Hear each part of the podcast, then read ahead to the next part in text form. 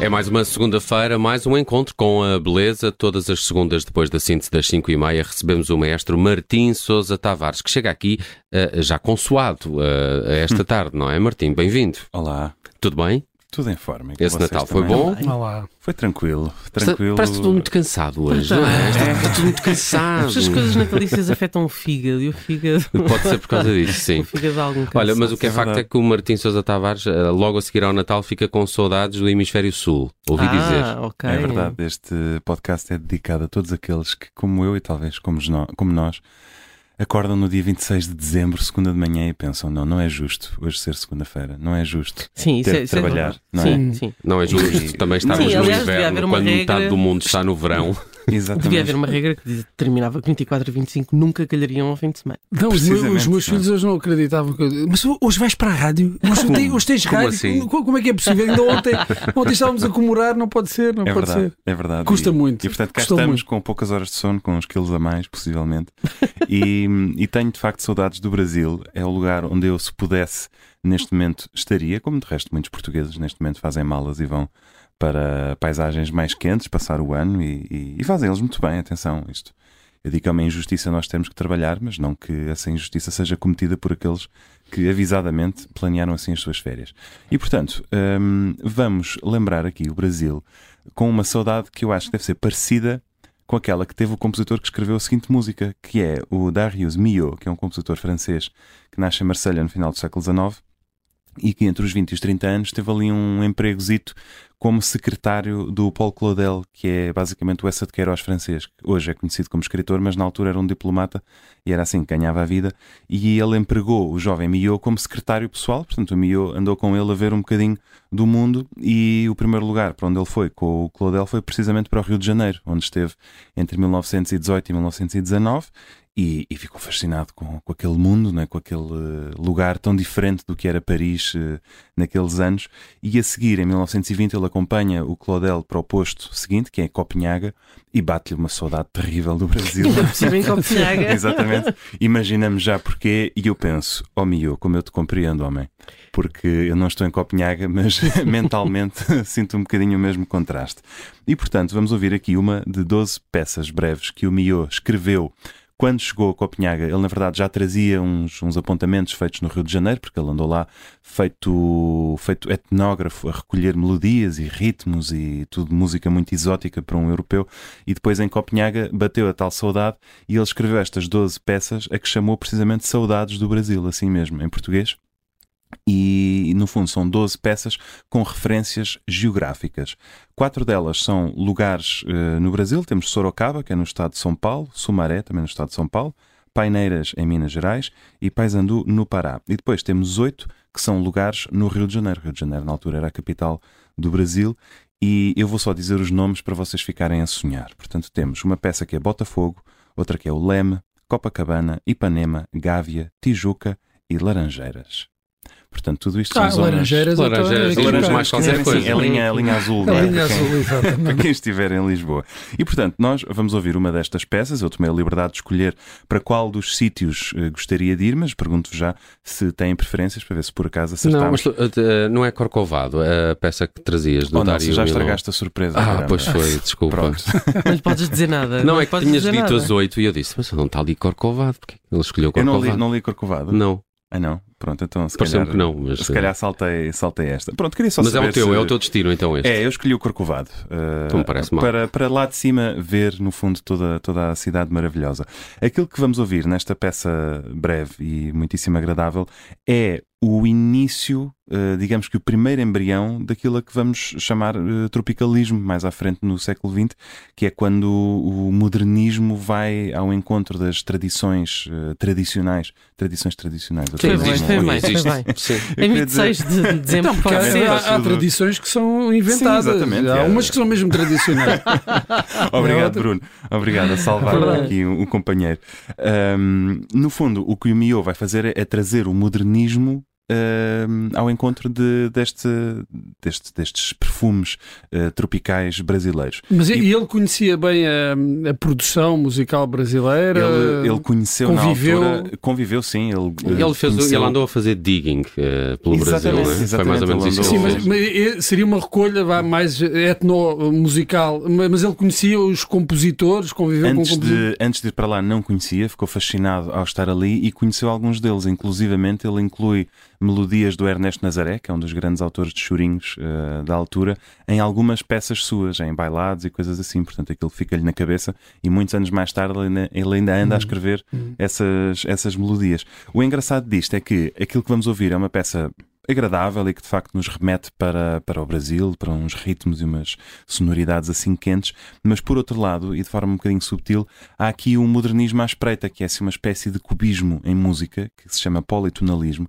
Isto são umas peças para piano em que ele põe a mão esquerda a tocar numa tonalidade e a mão direita a tocar noutra. Portanto, há assim um choque uh, de tonalidades, só que nós vamos ouvir uma versão que ele depois transcreveu para a orquestra, que é dirigida pelo próprio, que eu acho que tem, tem muito mais gracinha, e aqui as sonoridades ficam um bocadinho diluídas. Em todo o caso, é possível que notem lá umas certas estranhezas, mas já estou a, a falar demais, quero é que ouçamos esta música deliciosa, portanto aqui vamos ao Corcovado.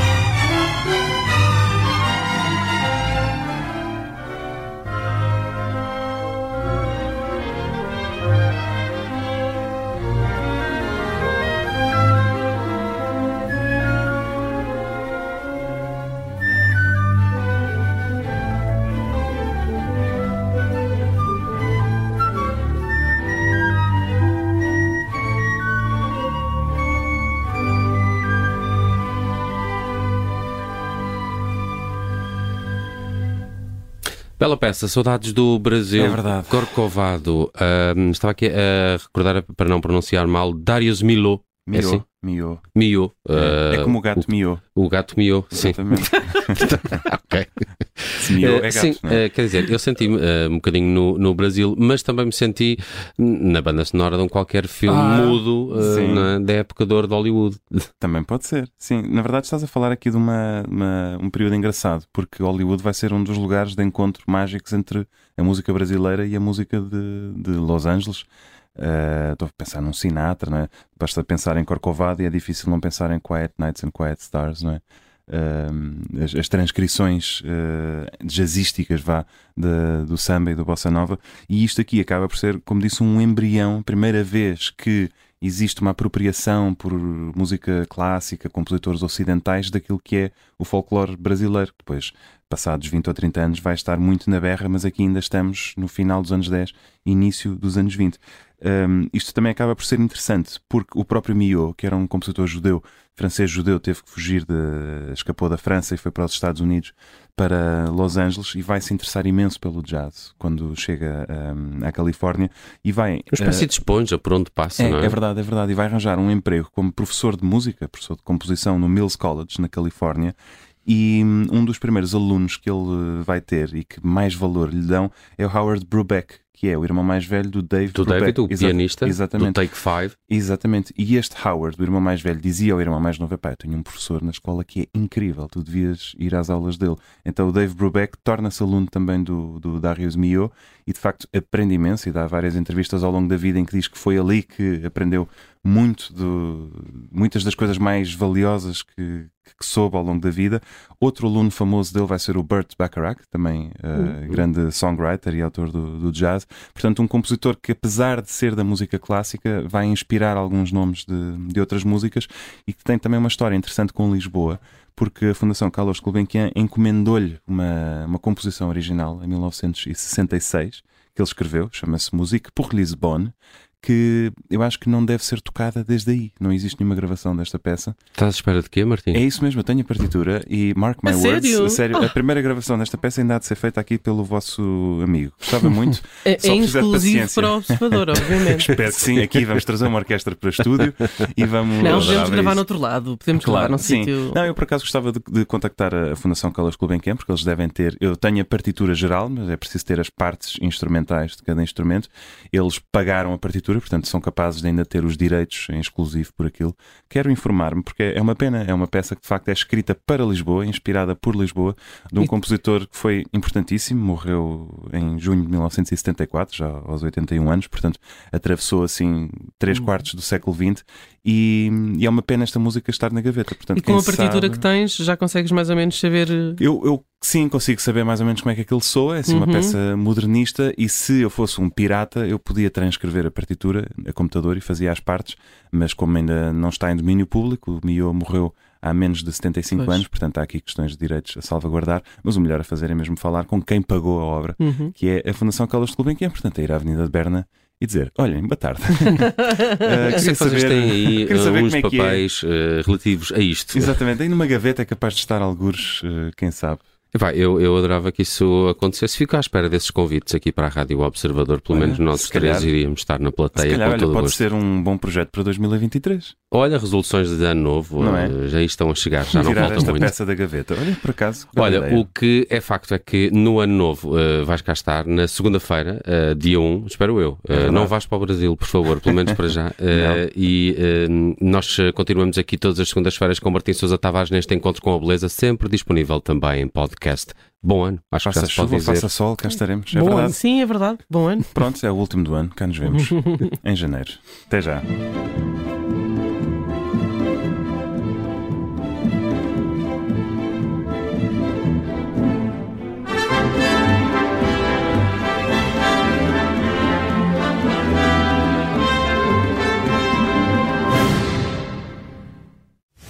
Rádio.